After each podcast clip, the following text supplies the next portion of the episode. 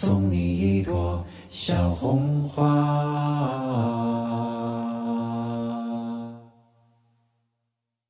我们知道国营资本时代，它那时候是全部是几个大的电影制片厂，对对对，对吧？什么八一厂你你啊，什么民民营资本，你啊想来干这件事儿，不让你干。啊，这不是谁都能来做这个内容这件事儿。主动来和我说话。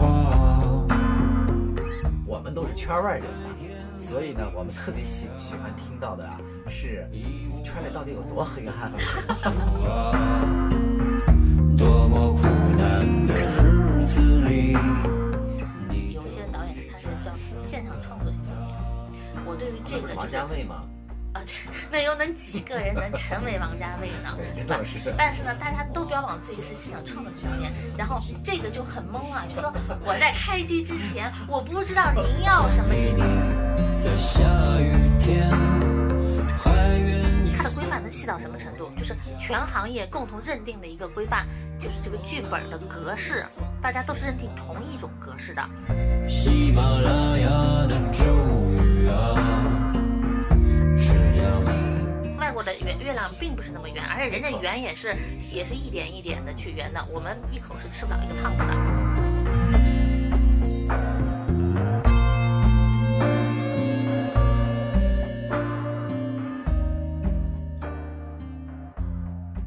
将就日子讲究活法，大家好，我是将进酒主持人江山。今天有点与众不同的是，我们另外一个主播兔子啊，由于身体原因，暂时不能和我们大家见面了。我们邀请了一位影视界的小姐姐，应该是专业人士吧？啊，来跟我们今天聊一下关于前一阵大热的一个话题，就是关于于正和呃郭敬明道歉的事儿。我们先请我们今天的嘉宾小姐姐给我们大家做个自我介绍。大家好，我是旧雨，我今天这算是来带兔子的班吗？啊，也算是吧。嗯、然后呢，我我是这也不能说是这个影视行业的啊，其实我进入影视行业没有几年，因为江山知道我的职业经历呢，我先介绍一下自己，就我的职业经历呢是，呃，一直在这个传媒行业工作十几年，由于。呃，这个有这个影视梦嘛，和和这个大多数很多的大多数人都一样，有这个影视梦，我进入到了这个影视行业，其实原来是一个传媒的老兵呃，对，叫影影影视新鲜人啊，影视嗯新人。对 对，影视新人这对自己的一个定位，呃，旧宇很显然是有点自谦了啊，就是他不论再怎么说自己是个新人，实际上在我们眼里啊，已经是一个影视圈儿里的专业人士了。我经常在电影院啊看到，就是旧宇担任制片人啊，或者是策划呀这样的一些片子出现啊，当时心里还感觉蛮自豪的啊，就身边还有个朋友是做这一行的，而且呢，呃，不乏有一些是艺员俱乐部吧。你的作品里应该有很多是这些的，只不过是碍于一些今天我们要暴露的话题可能比较劲爆哈，所以就以坚持用他的这个艺名，不愿意用他的本名了。对，这个还是那个，嗯、因为在一个风口浪尖儿的一个行业嘛，任何一件事情都可能会被放大，嗯、所以我们今天就被网暴是吧？呃，对对对，我们今天就谈一谈我看到的一些真实的一些影视圈儿的一些情况吧，也嗯可能大家也是，呃，有很多误读吧。呃，我先花几分钟啊，把我们今天要聊的这个话题的由头跟大家讲一下。因为之前呀有很多听众跟我们反馈啊，说我们聊的这个话题呢，最好在前面花几分钟给大家交代一下这个新闻的来龙去脉。呃，我们今天要聊的这个事儿啊是这样的，就是关于在年轻受众中比较受欢迎的两名作家，一个叫郭敬明，一个是于正。他们两个先后呢，在二零二零年的最后一天，也就是十二月三十一号吧，先后呃发布了道歉声明这件事儿。郭敬明呢是向庄宇进行了道歉，发生在多年前了，应该十几年前吧。当时法院也判这个梦里花落知多少抄袭了庄宇的《圈里圈外》。郭敬明呢当时呢是钱赔了，但是并没有公开道歉。而于正呢是在几年前被判抄袭了琼瑶女士的《梅花烙》，也同样呢他也没有进行正式的道歉。但是呢，在二零二零年的最后一天呢，这两人呢就像约定好了一样，先后啊就向庄宇和琼瑶进行了道歉。关于他俩道歉的这个说法呢，不论是影视行业的从业人员，还有很多网友啊解读也是不一样的。呃，所以我们今天呢也想请影视行业的专业人员来看看啊，他们是怎么来看待道歉这件事儿的。嗯，好啊的，江山。呃，影视行业的非专业人员就与 就跟大家说说这里面的道太道。自谦了你。嗯，没有，就是嗯，我是在听到这个消息之后，首先我并不意外，因为呃，个于正和郭敬明他们可以说是中国这个影视娱乐这场这个发展盛宴，我觉得他们是呃这个最大的赢家。既得利益者呃，。对，很多人就说，但他为什么现在才道歉？对啊郭敬明那十五年他才道歉这个于正是顶顶着各种压力，压力他就是不道歉啊，而且他还继续上综艺，没错继续在赚钱。而且他们两个都是分别在最近大热的两个影视行业里的所谓的专业的节目里担任导师嘛，一个是在《演员请就位》，对，是吧还有一个就是我就是演员，他们两个都俨然以这个职业导师的形象嘛，在调教演员，在指点这个专业规则。所以从这个现象来看，你就会发现他们就真的是太顺风顺顺水了。啊我觉得他们一直不道歉的原因，是因为、他们的起家其实就是因为，因为他因为他抄袭了一个项目，所以他嗯成功了。那我还听说呢，就是呃，其实他俩的发展路径也是非常相像。对啊，对，然后呢，呃，他们自己呢，就是我听到的啊，有一种说他们的这个操作方式是这样的：如果呃，当我知道明年在几月份将有一部大戏要上映上映的时候，嗯呃，那么他就会来分析这个戏是什么样的题材，什么样的卡司。啊啊，然后呢，这这个时候呢，他们就会来说，哦、那我针对你的这个，我做一个竞品。啊！我做一个竞品呢，那我还跟你有一点不一样。我们知道传统的影视行业的创作者，实际上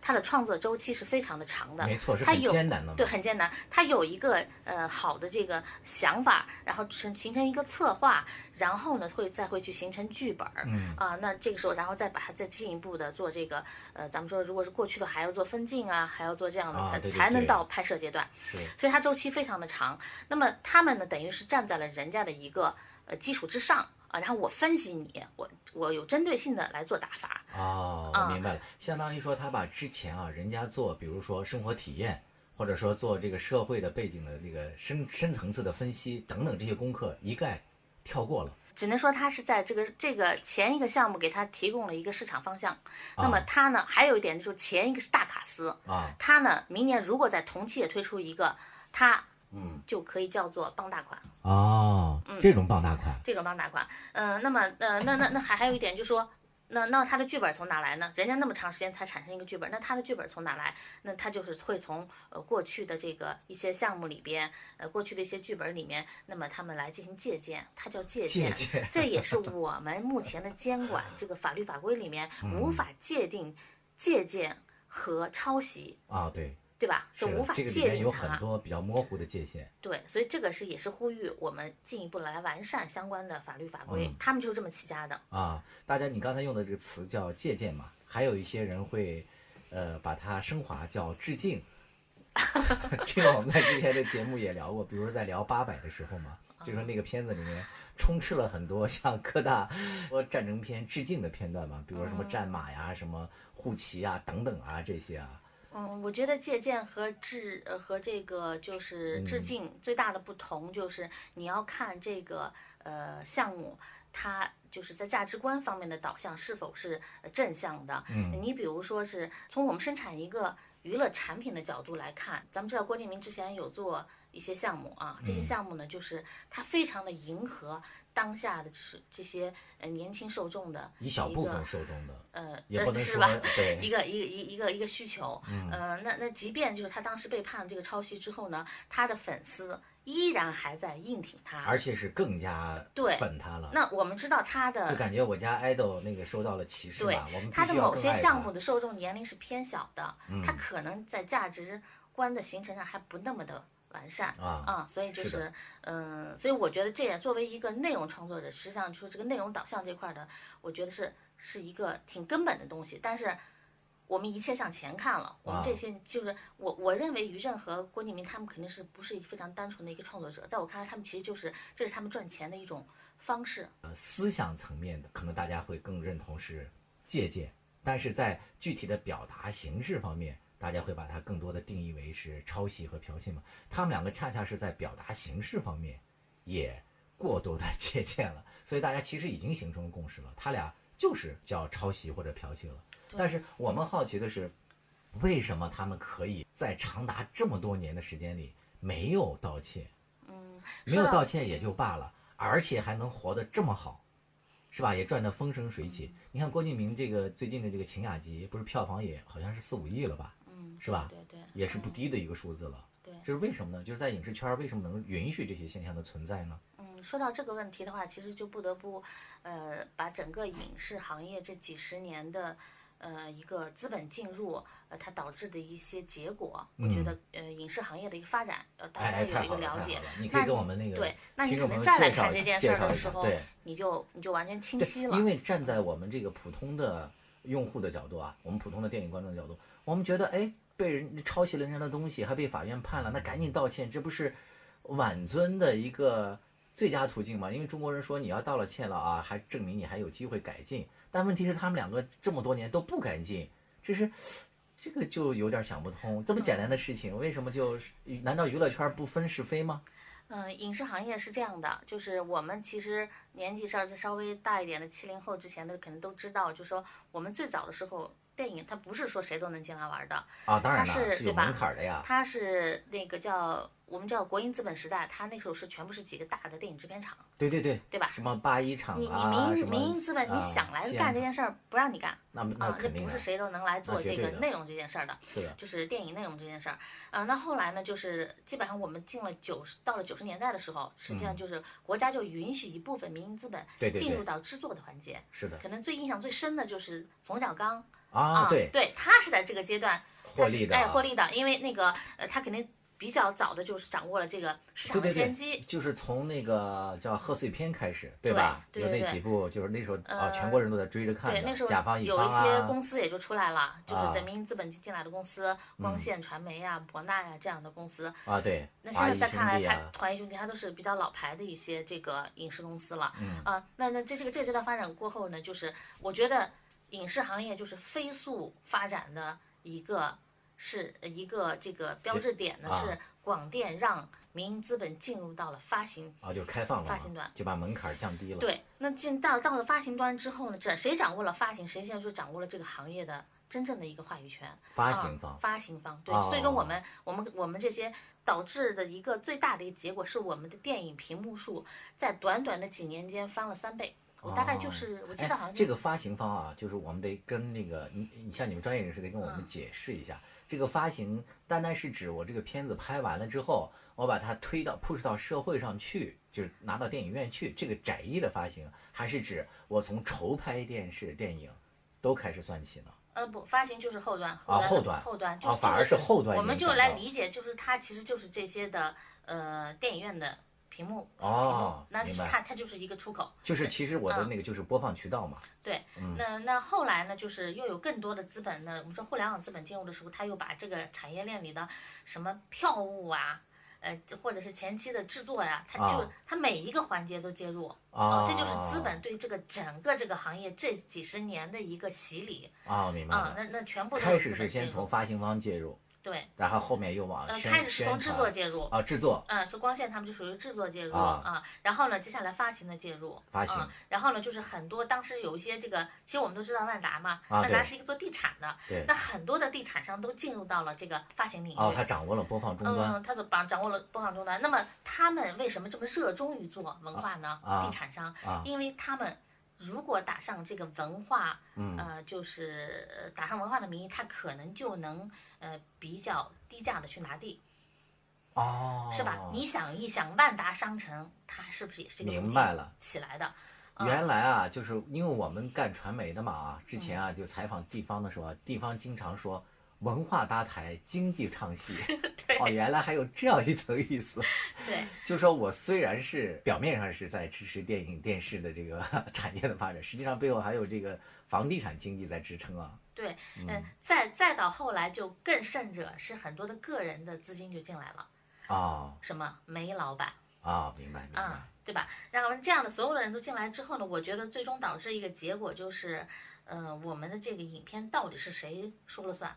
啊，资本说了算金主爸爸不一样的。对，，金主爸爸说了算。那那所以呢，就是这里面的乱象就是非常多了。那嗯、呃就是其实呢，就是钱多了，嗯，钱多了之后呢，我觉得导致的一个问题呢是，就是金主的来源方多了，金主来源方多了。对，然后嗯爸爸们的喜好和利益又不一样有一。段时间，甚至就是可能你拿一个策划，可能就能够呃拉来投资啊因为咱我因为我就是可能大家对这个对这个影视行业对于钱的这个嗯需求的这个概念不是很清晰啊。那我就举个例子，可能我们呃一个呃十二集一季的网剧，嗯，它最少最少的。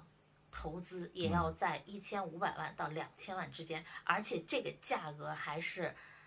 呃，这个影视寒冬，也就是一八年、一一九年之后，嗯，已经刨去这个泡沫之后沉淀下来的价格。哦，那就相对还还还算实在的。他对资金的，就是这个行业对资金的需求实际上是非常大的。嗯啊，那我们老说这个，呃，嗯资方就是资方给你介绍一个演员进来，那啊你是用还是不用？那你必须用。啊，那肯定得用啊！你要活下去。对对对。哦，嗯对，呃，我你这样一说，我就理解了两个事情嘛。一个就是小的名词，好多人说这个谁谁谁某某某演员这么差，对他那个最佳的最差的评价就是带资入组，对对对。就是全靠关系嘛，走后门儿，这是一个。另外一个就是说，哦，原来那个这么多片子的质量这么差，并不是导演不行。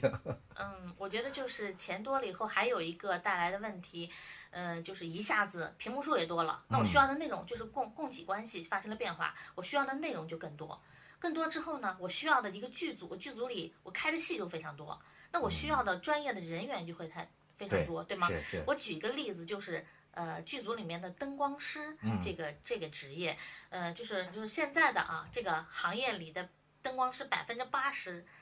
都来源于河南的某一个县啊。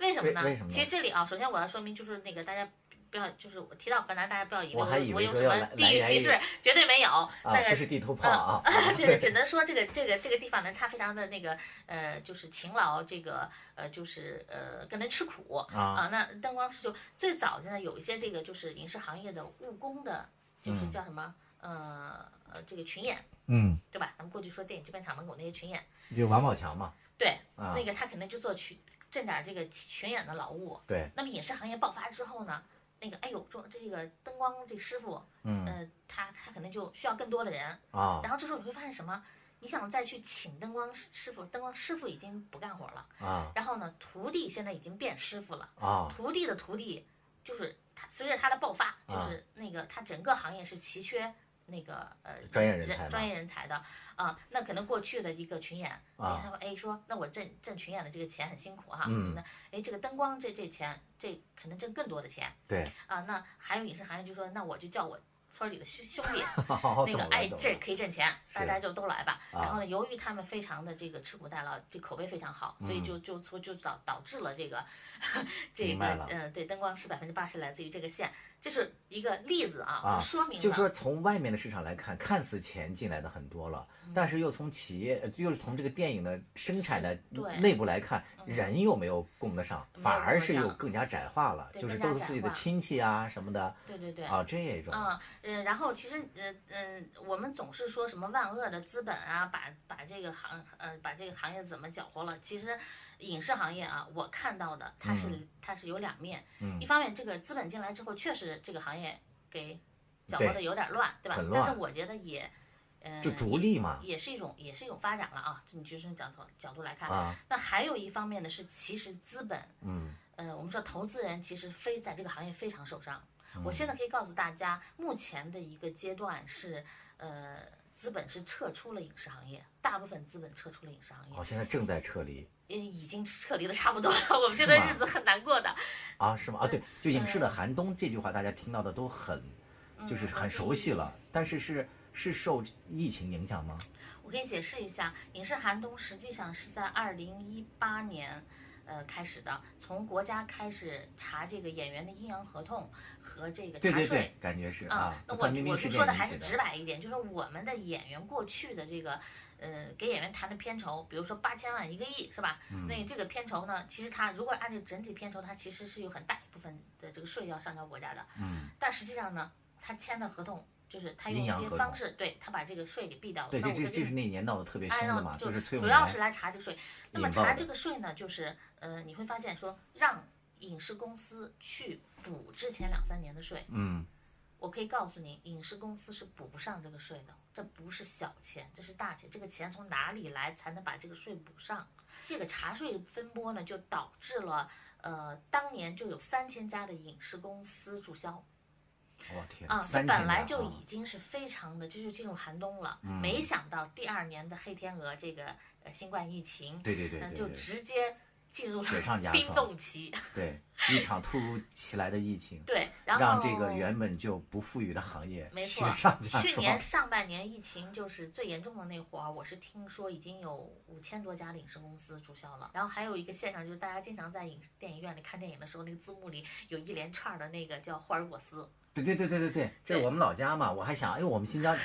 这个经济这么发展呀、现在就把这个都，我还以为啊，是因为它的文化特别好啊，就是大家都喜欢到边陲小镇，对你像什么丽江或者什么似的那种感觉嗯。后来才知道，好像是跟税收有关对，它有一些减税的，当地有些减税的政策，啊，呃，那国家是允许嗯这地方去搞其实就是钻了那个税收的空子嘛。对，嗯啊、因为因为这个呃，并没有为霍尔果斯带来任何的呃，就是资源或者是对，增加他只是在那里注册了一个公司而已，对对对并没有在当地有实体。对看起来非常呃好笑的一件事儿。对啊，哎，你刚才说的这都是一些现象层面的东西嘛？嗯就是你按照你刚才讲的脉络，就是因为国家也放开了这个，就是把门槛降低了，对所以这个市场上的各种资本啊什么就都进了，包括一些个体的一些有钱的这个老板也都进入到这里面来了。那这个市场是因为他们纷纷进来了之后，整个的这个市场的规则被搅乱了吗？才会出现了后面的这些什么阴阳合同啊，什么这个艺人经济艺人那个钱过高啊，这些就这中间的逻辑关系是什么呢？，应该这么来看待这个事儿，就说它的呃，我们搞活这个市场，或者让它更加进一步的市场化，实际上是，呃，是有利于这个行业发展的。只是我们一些这个呃监管的制度和这个就是法律法规并不完善，就是还没有相应的跟哎，上对对，先发展对我先发展，啊，先野蛮生长嘛。只要对野蛮生长，我只要没有明令禁止的，其实都是可以干的。对对对那由于我们中国人也是一个特别有奋斗精神的民族啊，所以呢，就是我们总是能够极尽可能的去发展。对对对对创造力还是挺。这也是我为什么看好这个行业的，即便现在我们说是现在这样一个现状。哦，你还是看啊，好这个行业是看好这个的行业的，因为呃，我觉得它已经是一个高度市场化的行业，啊，啊。它是一个它已经完成了高度市场化的行业。哎那么哎哎，我嗯咱们待会儿再说 你心中理想的为什么要看好这个行业啊？因为对你，因为你毕竟是一个圈儿里人，是不是？你对我们来讲啊，我们都是圈外人呐，嗯所以呢，我们特别喜喜欢听到的啊是圈里到底有多黑暗啊？就是这个你自己从业这么多年哈、我特别想知道，就哪些是具体的一些事情啊，嗯会让你对这个影视圈儿产生了一个比较深刻的印象，或者说比较震撼的，说嗯哇还能这么玩儿，或者说一度你的三观都受到过一些冲击的事情，嗯有过吗？你好，我是中央广播电视总台主持人李志。听听老歌，好好生活；听听老友，聊聊生活。欢迎收听我的两位老友江山和兔子为您带来的生活脱口秀节目《将进酒》，将就日子，讲究活法。好吧，就是，嗯、在我从传媒行业进入到影视行业之后，我首哎，你先你本人就是电影学院毕业的吧？啊，对对，我是啊应该学了几年制片吧。啊我们知道，在传媒行业，实际上，嗯，我说的直白点，其实我们每天是在和文化人打交道是的，啊。然后我进入影视行业之后，我发现剧组是一个特别江湖的地方。哦，是吗？呃，对，剧组难道不算文化人吗？呃，他也不是，就是剧组里他是，呃，你看他他的人员构成是比较的复杂的，他是，呃，哦，我有点明白了，啊就像你刚才说的那个灯光，对，是吧？他有创作的这一端，他也有很多的服务性的，呃，这些这这些人对在一起。然后呢，还有一点最根本的是，因为我们不管多么有钱了，就是嗯剧组多么有钱了，多么大的剧组，我们其实生产模式一直没有发生变化，我们还一直是个作坊。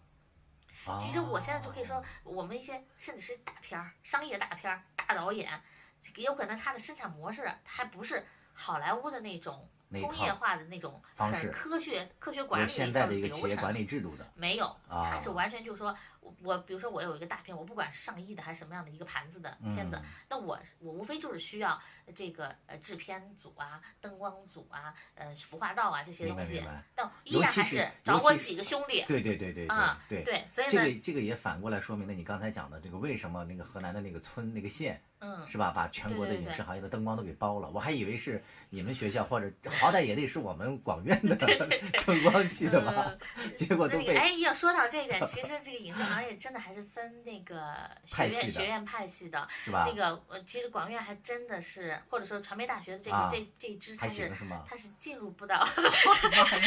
主流的，我你看我期待的眼光，对对，结果是进入不啊，好吧不了这个主流的，这还是以这个电影学院和呃中戏、上戏，啊，这是最核心的一个一个一个圈啊。没事儿，我们在演播室里 给我的学弟学妹们打打气。嗯，然后呢，就是嗯，投资人投了钱之后，那个你发现没有，整个生产环节里边，就是我们拍摄的这个环节里边，呃，那个你没有办法管控这个这个金钱的这个就是走向，或或者说是他到底花了多少钱。啊，我们甚至其中有一段有一个说法，就是说，呃，大家其实每一个组都有可能要黑钱，连提供饭盒饭的也有可能他要他也会黑钱，哦，因为他并不透明啊，啊、所以我们投资它不是一个现代企业管理制度，对它也没有相应的系统，当然现在有了，啊现在有一些我就是正在完善还是非常好的一些制片管理的系统。啊嗯，那你这个东西啊，就是呃，是中国特色的。啊，因为你刚才也讲了嘛，就说这个钱突然进来之后，这个生产能力也突然那个爆发了，但是实际上这个相关的管理的人员专业素质还不够嘛。这个专业素质就体现在两方面，一方面在专业的道具啊，还有这个导演啊，还有演员啊这方面不够职业啊，另外一方面可能包括这个管理方面，是吧？也是跟不上的。我觉得老一辈的电影电影这个创作人员，他很难就是呃有这种现代企业管理的这，种这种思维非常之难。嗯你就想一下，就是其他行业都经历过互联网改造，嗯，唯独影视这个影视行业没有。哦它过去是那样，无非现在钱更多了，啊，这那个组更大了而已。它没有、哦呃就说有过他还是在用原来工业生产的那种呃方式方式和啊。思维来应对现在的这些对，我就给你举个例子，以前我们在在企业的时候，就是我们的工作流程是非常便捷和快速的。就是说我有什么东西，我会用邮，至少我用邮件的方式抄送相关的，对吧？我们这个链路是很清晰的，我们决策的也是很清晰的。那么在影视行业，他们并不习惯于用邮件。哦，他们更习惯在微信里面扔来扔去，甭管多么重要的这个文件。啊对，有有时候我我我记得我刚开始的时候就就是想，哎，那我很我们一个合同啊什么，我应该很郑重的用邮件的方那式告知对方，这样我也可查嘛。对然后他们就会有点生气，就说那个你这不是给我制造麻烦吗？哦，我还得去登录邮箱去收你这个东西哦。再一个，创作端的人其实也被伺候的，呃，就比较懒了嗯啊。就是只只要那个咱们国家，你知道是它是一个导演中心制的嘛，嗯那导演就是绝对权威。是的，嗯，那那还有呢，就是呃，我觉得嗯比较滞后的一点是我们过去的那个导演，就是呃他会呃不太清楚。呃，这种制片流程，他认为你这个制片的这种科学的管理流程是在限制我的，哦，他非常的抵触非常的抵触，非常的抵触。对，哦那个，所以他如果其实是为了他更好的去管理剧组，呃，那个但是他不理解呃，他不理解，对，啊嗯，所以我我我我我当时做我的工作的时候，我一看见那个年纪稍微上点年纪的这个啊导演，我是啊绝对不会跟他谈。呃，我有怎么样一个好的一个制片管理的，啊，那个 害怕引起反而会对对，反而会不好。嗯，那那那还有呢，就是创作这件事情就好像一个黑屋子，呃，很多导演就会呃，他不创他不做这个提前的预案，嗯呃或者说很完善的预案，嗯，呃，他总是说有一些导演是他是叫现场创作型导演。我对于这个就是家卫吗？啊，对，那又能几个人能成为王家卫呢？对，这吧倒是。但是呢，大家都标榜自己是现场创作型导演，然后这个就很懵啊，就说我在开机之前，我不知道您要什么，您就是就是那个，或者说这一天您要怎么拍，或者你又突发奇想有个什么新的想哦法，，这样导演还挺多的，那我要花很多钱的，啊是，还不是说从我一个制片人的角度，我就太慌了。啊，那肯定。所有这些这些事情，就是呃，最受伤的是谁？最后你会发现，就是出钱的那个人。啊，你会发现，只要开机，制片团队他是都挣钱了的。嗯甭因为这片子甭管播了会好不好，啊，我拍的时候是要花钱的，对吗？他大家都挣钱了。明白了，就是从账面上来看，好像这个片子有所亏损了，嗯，但实际上在这个过程当中，制片挣钱了。人家把那个钱早都已经赚走了。对，团队是已经挣钱了，然后最后片子如果没没弄好，然后呢没有好的一个呃一个播出，呃、嗯这个票房，那最后亏的是投资人的。你你看，从这个话题就回到咱们当初引出的这个由头嘛，就是郭嗯于于正和这个郭敬明拍这个片子，嗯就是你从导演的这个层面啊，或者说从艺术家的角度去要求他们，你肯定是不能理解的，就是说怎么一个艺术家还有这么高的这个道德缺陷或者怎么样，但是你反而如果从资本家或者说从商人的角度去看，你就能理解了，对他是要赚钱的嘛，他是逐利。对对是吧？他并不是嗯把这个名放在多么高的位置上的。对只要我这片子能顺利的去拍去拍了，嗯然后有影响力大，当然能赚的更多，在市场上好就更好。嗯就算是不好也没所谓，对，我只要有片子可拍，我就有有钱，过程我就都能赚钱。所以就是在寒冬之后，嗯我们我们广电出了一系列的这个监管的一个手段。啊，我明白，啊这就是带来你想说的第二段了。对，就是你为什么还看好这个是这个行业？人家也分析嘛，就是为什么这个于正和这个郭敬明的就道歉啊，一方面是这个行业的编剧已经忍无可忍了，就是这一百多名吧，他们这个签名联合抵制，是吧？另外一方面，这些人抵制原来也抵制过，但是他为什么没有道歉？还有一个客观原因就是，这个一月一号也要开始执行新的这个民法典嘛，民法典里面就是关于这个侵权啊和各方面的这个约定，就比原来要要要严重多了。不像原来可能只是什么版权法呀、著作著作权法呀，只能从那里面找一些就是不痛不痒的一些来惩戒你嘛。但是民法典以后可能要不一样了。嗯，哦对，这次的秦雅集和《沐浴之王》的下线，嗯，呃，我们没有看到一个官方的渠道的消息，是的，但他就下线了。啊，是啊，这为什么呢？这圈里也不知道啊。对，就是我觉得这就是中国特色吧，嗯，真的，我们没有任何一条官方的。可能就是相关部门也嗅到了这个背后的敏感气息，是吧？然后做了一些嗯调整，但是这个调整呢又没有正式的公布。对，我觉得就是更希望未来就是把这个东西都给它清晰化。对啊，什么事情能干，什么这个可能确实是像你说的，需要一个过程。需要一个过程。嗯，就是你看好它能发展的这个原因，一方面你刚才讲的是因为感觉到这个国家相关这个管理部门在有所动作嘛，嗯是吧？还有其他的原因。所有的这些我看过来之后呢，一个是行业完成了呃一个高度的市场化的一个呃一个洗礼，大家是走向职业职业哦这个影视行业的一个就是从业人员的素质还是、啊对还是在逐步在提升的啊嗯，嗯、那再一个呢，就是呃，综合来看，我们的影视行业是在一个还在一个发展的初级一个阶段。嗯啊这个我特别认同。呃，就是美国嘛，它现在应该来讲是全球的这个影视发展应该是最尖端的吧，嗯嗯这个这样一个市场了。对就是他自己其实也经历过咱们这个类似的这个阶段嘛，嗯就是前期的时候市这个市场上的公司也非常多，他后来也形成了就是所谓的八大那个电影公司嘛，就咱们那小时候经常看什么派拉蒙啊、什么那几家，对对对是吧？嗯，当有这些的时候，它的影片的质量就会有所提升。嗯，同时呢，就是面对这个互联网时代之后，因为有些巨头进来了嘛，就平台它的话语权就多了。嗯嗯但是它这平台的话语权呢，比如说咱们说的什么网飞啊，什么这些大公司，它又把一些先进的一些理念带进来了，它懂用户嘛，嗯它可以根据用户的习惯，反过来再促使这些大的影视公司做一些好的调整。嗯，就是二十一世纪还是一个知识经济的时代嘛，对对咱们中国又赶上了这个互联网的新浪潮，对所以在这一次呢，互联网的介入，我觉得其实本质上是应该帮助我们中国能产生一些好电影的。嗯，因为互联网资本的这个介入之后呢，让这个行业其实就是在这几年的发展又是一个非常加速度的一种发展。对，但但在初期可能出现了一些乱象但是现在导致的一个问题，我要说的是，实际上是垄断这件事儿。啊，是嗯，因为它呢，现在就是在在美国呢，它是有反垄断法的，就是你啊对你它有有所你干你干这个发行的人，你就不能公司你就不能干制作，你干制作你不能干干发行，对吧？嗯你不能都是你。那我们现在情况其实就是这样，我们的几个互联网的这个视频视频平台，就是呃几乎啊，对我觉得嗯，其实现在跟他们合作，我相信爱你看到的案例也挺多的，就是嗯挺难的，因为实际上它逐渐已经形成了它的一个呃关系网络。就是你哦可能跟他没有什么太深入的一种关系，你肯定很难去进行合作。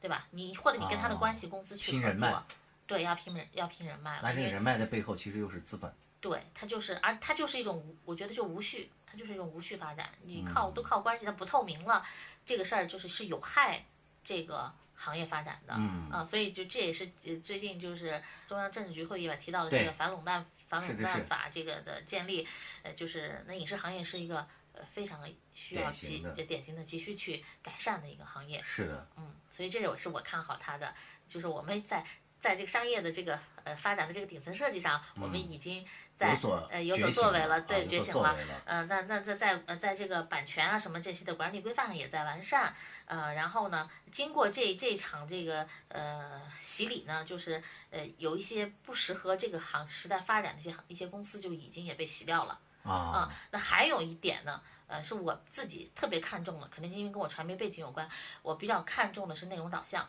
嗯，啊因为我们不能一切都是去迎合呃我们观众的这个需求，啊，就是我们我们的内容一定是要有一个核心的价值观去，呃，就是有价值观去正确的正正向的价值观去导向，就是啊要、就不能要完全迎合受众。不能完全迎合啊。那嗯那这这这也就是你看网大的发展的初期，就是全部都是擦边球的东西，是是吧？全部是色色情擦边擦边球的内容那如果大家都一切向前看的话，那这个太可怕了。我们的、嗯就是咱们说你说你这你这你这拍出来的这东西，你孩子能不能看，啊，是吧？这都不让自己孩子看。不让自己孩子看，你自己去祸害那个 别人家别人家孩子，嗯，所以这个内容的这个导向，现在国家也是在呃鼓励叫什么小正大，就是呃具体解释呃小成本、正能量、大情怀。啊，这国家鼓励啊、的。对，然后国家鼓励这个，然后鼓励现实主义题材的这个创作啊就是跟我们生活息息相关的，还是让大家就是，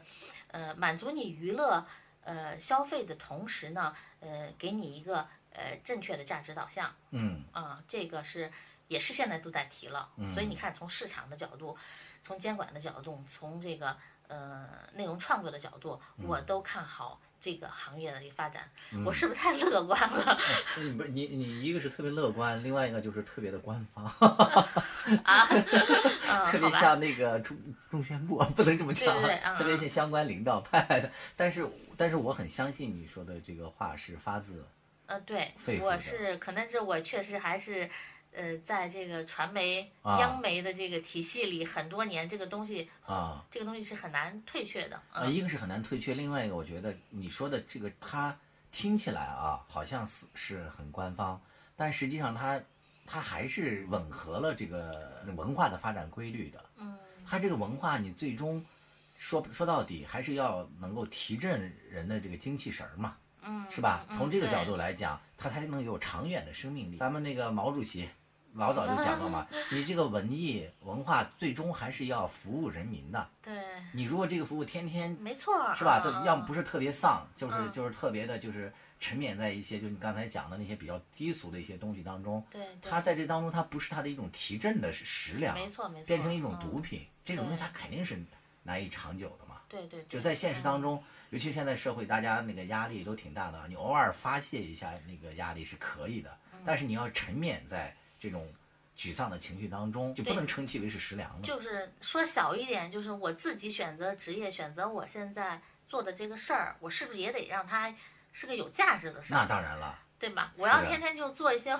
祸害人的内容，我就是自己己赚到了良心上也过钱不，去。对我现在就像我这个年纪，我觉得至少这一点还是挺重要的。嗯，是的，你看像这个郭敬明和这个于正，他那个道歉了嘛，然后很多人对他们道歉的动机莫衷一是吧？我知道的应该是他是，呃，得到了明确的禁止的这个呃命令之后，禁啊令之后，他们才出来道歉的。也算是他们自保的一个行为之一，但是这个已经保不了了。是吧？对你，你想想这个行业里，咱们一直说有这个劣迹艺人，是嗯吧？有些艺人他没有触犯法律，他是自己的私德出现了问题，是的，那么我们他的片子都不能够播出。对对对，啊好多呀，那为什么一个抄袭是我们觉得是最不应该发生的一件事情，是的却最被这个行业去容忍？啊，是的这，是应该是零容忍才对啊！所以对对对，现在就是这样做是对的，嗯，是就应该是这样的结果。嗯反正这个现在也是一个多元化的社会嘛，嗯就是尤其是互联网出现以后，是吧？大家的观点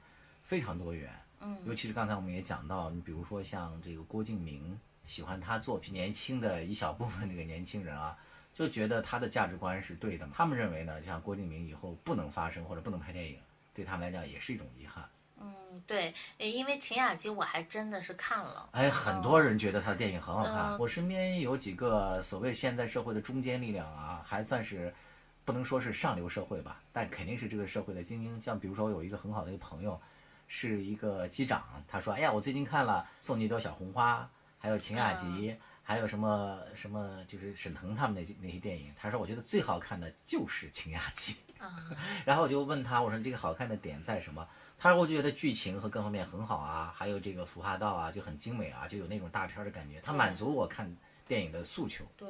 对，是所以姑且的分开来看，不论这个导演的这个水平或者说道德如何，他的这个作品，好像还有些人评价还不错。对，所以就说那他们也是这个发展嗯。带来的，我觉得也有也有一部分是在是属于受害吧，啊，啊，是吧？在给他提在某种程度上来讲，他也算受害。你给他提供一啊个更对更为那个完善的市场环境的话，他可能就对有有些路他就捷径他就不会，因为他聪明嘛，对，他他就会必然是聪明人对对对他不会去走那些路不。论他是一个这个艺术家还是一个商人，他都有法可依，是吧？能够很好的解读这个规则，他就能及时的修正和调整。对，所以我但是没关系嘛，就是随着咱们的这个对你要说我很官方了，我 真的觉得就是大环境好了，可能我们作为一个内容啊是啊创作者就更呃对就是，我觉得其实就是这些为郭敬明和那个谁叫屈的这些人也没关系。我觉得随着咱们的这个法制法规的健全，这个市场的复苏，嗯是吧对？对哎，好像咱们的电影市场现在又开始逐渐复苏了吧？嗯而去年你看受疫情半年的这个票房是两百多亿吧？两百亿，对，之前是正常的就是六六百多六百亿嗯啊！复苏以后，我觉得可能有更多的什么对李敬明、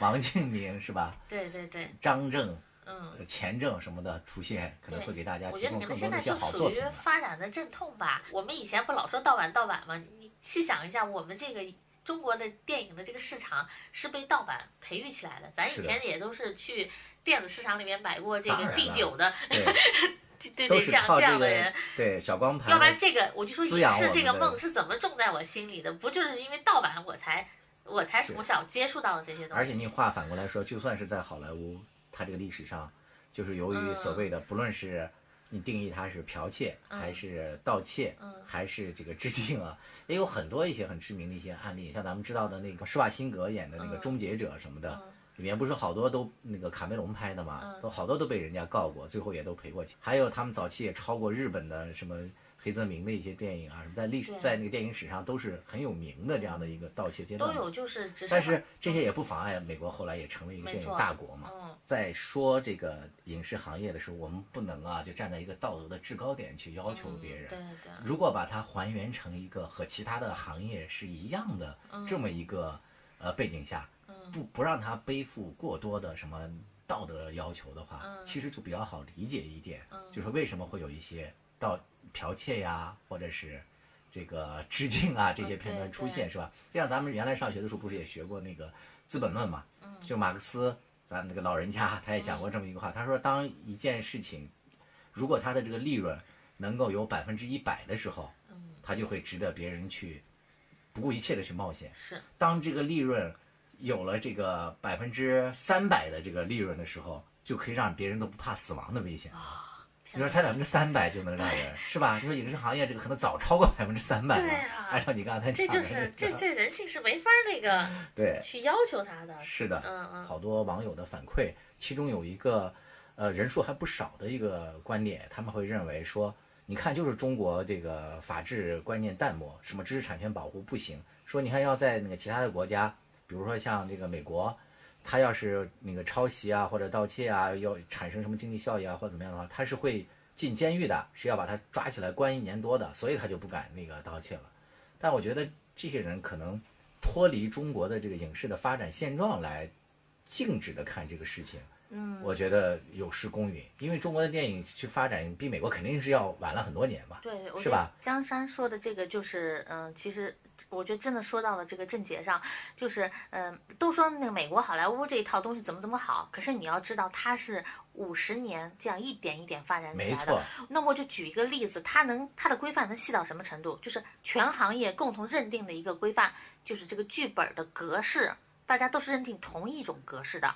你想让哦，是吗？剧本都是一样的。对，你就举这么一个小小的例子，而我们的剧本是什么？我们哦的剧本有这个我知道小说体，我们有各种体，就是我们想怎么样怎么样，就是 那个有的有的有的编剧他擅他有这个镜头思维，有的编剧他们压根儿没有，对对对，就是他什么样的都有，所嗯以咱们就说呢，咱们是一个野蛮生长、迅速发展的，我这个带来的结果，我觉得我们我们第一要接受它，是的，对吧？要接受它，正确的来看待它是，这是那个一个发展的并不是那。个那个外国的圆月亮并不是那么圆，而且人家圆也是也是一点一点的去圆的，我们一口是吃不了一个胖子的。是的，啊而且甚至可以反过来看，他在这个国外都已经有了那么严格的法律法规的情况下，为什么还有这么多人铤而走险？这对，可能就是一个社会必然现象。必然现象。对他，因为嗯有利可图嘛，有些人可能是为了钻这个法律空，你永远都会有人钻这个，你不能因为有人钻这空，你反过来就说国家不行，民众素质不行，或怎么怎么样。我觉得这是一个发展过程，就不能这么绝对的来。对我又要回到焦点访谈了，我们不是文化自信吗？对 呀、是我们得自信啊。我，我我现在发现贵圈的人啊，真的，你们这个呃社会主流意识啊，你们发自内心的站的非常的到位，而且我感我能感觉到你们不是说为了过审或怎么样而战，感觉你们好像从内心里头还是挺相信这个，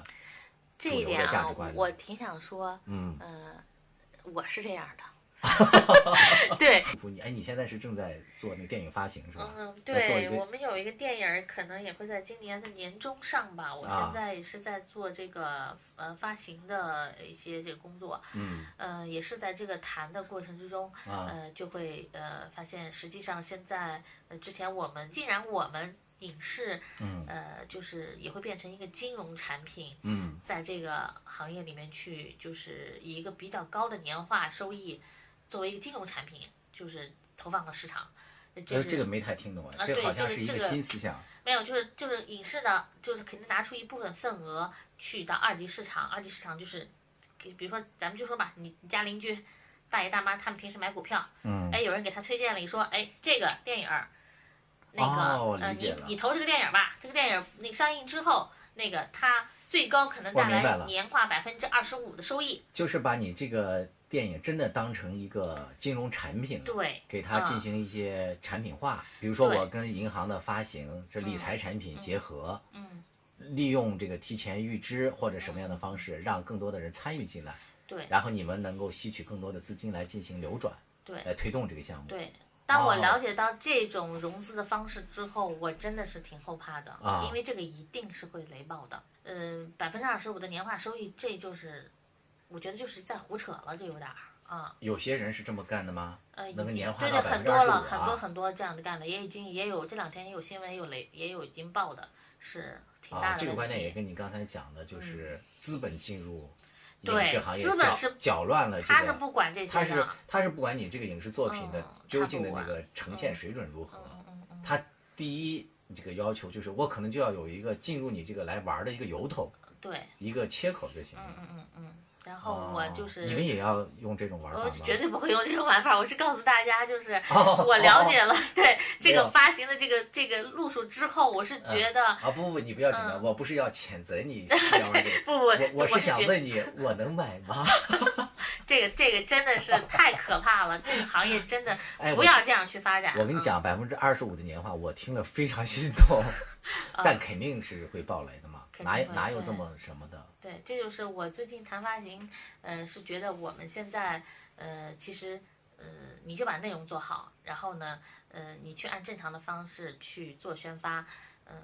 我觉得就就是如果行业环境好的话，等我们疫情过后，我相信还是能够有一个不错的回报的啊，嗯前提都是你踏踏实实好好做内容。嗯，踏踏实实做内容，这个话说的特别好。嗯就是越是在浮躁的时代，我们可能越需要一颗闹中取静的心，嗯。唯有如此才能做出一些传世的作品啊。没有喧嚣过后归于宁静，我们就这个对，呃好好的做做东西。其实之前就与参与那个制片或者策划的一些电影，也不乏一些佳作啊。但是由于今天讲了一些行业乱象呢，我们也不便透露就与